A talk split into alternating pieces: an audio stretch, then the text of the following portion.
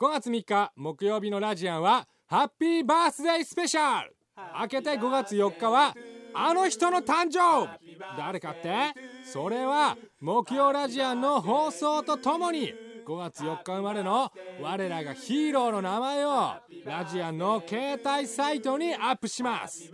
みんなはその人の名前を見てその人に向けた誕生日おめでとうメールを送ってください。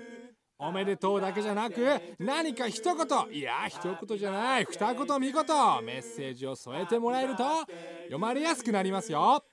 さらにゲストのさきちゃんが登場。